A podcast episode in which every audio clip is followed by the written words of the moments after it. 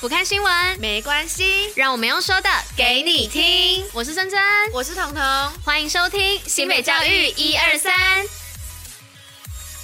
Hello，大家晚安，我是珍珍，我是彤。今天是十二月十五号，礼拜五。接下来要与大家一同分享的是新北教育新闻的第一百七十二集。那最后一样有活动分享跟小教室，在准时收听外，还是要记得戴口罩、勤洗手，共同防疫。哎，圣诞节快到了，你有什么要过节的一个准备的部分吗？没有，真的假的？因为今年比较忙，就事情太多，oh, 所以今年就没有办法。哦，我也是，我也是很忙，但我还是就是朋友他们还是讲说，哎，今年还是要简单的就是交换礼物，然后甚至还有一拖是要远距交换礼物，很酷吧？很酷哎，很酷。对，反正他们就是可能就大家各自准备礼物，然后就是可能用那种可能 Line 啊，然后爬梯子的方式，然后我们用寄的交换礼物，然后大家互相都不知道自己送的是什么。有啊，我同学他们就我朋友他们也有在问，嗯，然后但这次有蛮多人都是先 pass，因为有些人他可能研究所啊或者是什么之类就没有办法。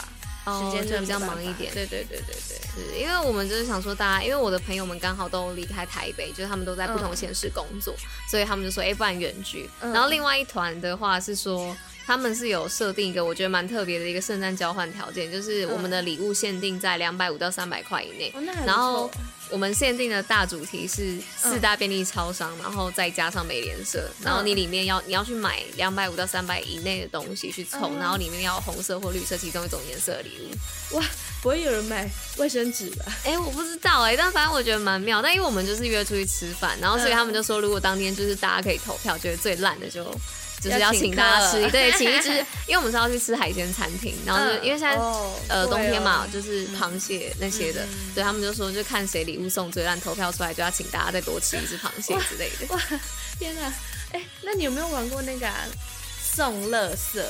就是天，就是有天使跟恶魔。就我之前有玩过，嗯，就大学的时候，对对对，啊，有人是收到那个。柔软的卫生纸，哎呀，好，然后还有人是收到那个三角锥，我真的不知道，就路上看到的那个三角锥。什么东西啊，所以我就不懂啊，就我不知道收到那些礼物，你该笑还是你该。怎么样？对啊，就是不知道要哭还是要笑。对啊，该笑啦。我们我们在我们在录音的同时，我看到窗外的那个雨下的非常非常的大，然后那个风很轰轰轰的感觉，好可怕。就是虽然我们在呃可能在办公室里面听不到，可是就是我看到外面，我觉得好可怕哦，那个雨好大，我不想出去。超可怕的，那个雨我我刚刚看到傻眼，因为那个雨的那个大到就是它在被风吹，你可以感受到它被拉扯的感觉。懂懂懂那个画面。对，刚其实你也可以现在往外看，一点点，我觉得没有像我们早上来的时候那么大了。早上那个哦，对，高速公路上面都看不到路，那个比较大，那个比较可怕一点。好可怕，好了，大家还是要注意保暖。那我们就进入今天新闻的部分喽，Go。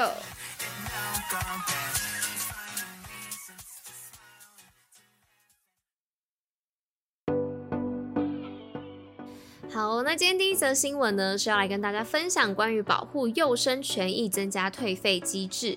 那为了保护幼儿的权益呢，新北市配合中央修法以及考量县市一致性的规范，教育局呢邀请幼教以及家长团体共同研商，并完成教保服务机构收费以及退费的标准修正草案，并预计呢在今年底公告后实施。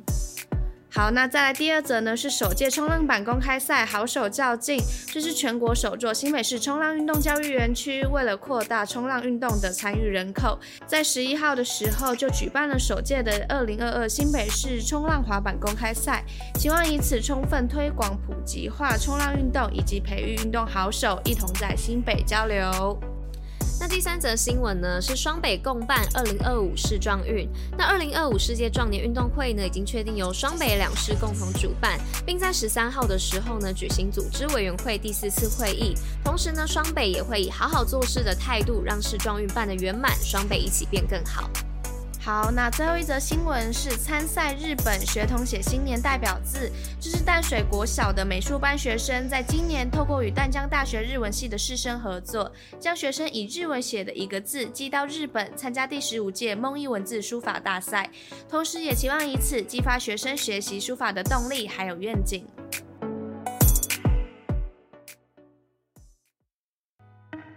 新北活动报虎哩知。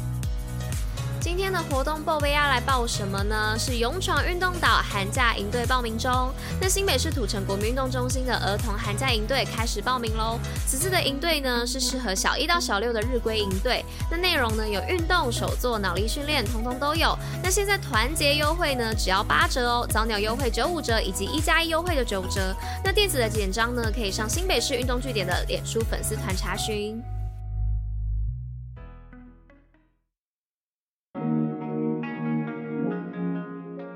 新北教育小教室，历史上的今天。Hello，大家好，恭喜娃娃喜珍珍。今天要来跟大家分享的历史上的今天呢，就是要来说这个在十七世纪，也就是一六八九年，在英国国会通过的权利法案。那权利法案呢，又作为国民权利与自由和王位继承宣言哦。那从这个名字来看呢，很容易就理解其内容就是在诉说确立人民拥有不可剥夺的民事以及政治权利哦。那同时呢，这部法案呢，也是英国政治性法律当中重要的一部法案。那它是由威廉三世在一六八九年的十二月十六号所签署的哦。那为什么威廉三世会同意签署这份法案呢？这是因为威廉三世其实是在光荣革命后宣布成为英国国王的，而他成为国王的前提呢，就是必须接受由英国国会提出的权利法案哦。那同时呢，也是从这一部法案开始呢，让英国确立了一个稳定的政治制度，并超越法国，成为欧洲第一大强国，然后拥有日不落帝国的名称哦。那英国呢，也在一七零一年的国会当中通过了一七零一年四位法令。那此部法案呢，是作为全权利法案的补充，同时也确立议会至上的原则，并标志着君主立宪基本确立。那议会成为国家的最高权力机关呢，使得英国成为近代第一个君主立宪的国家。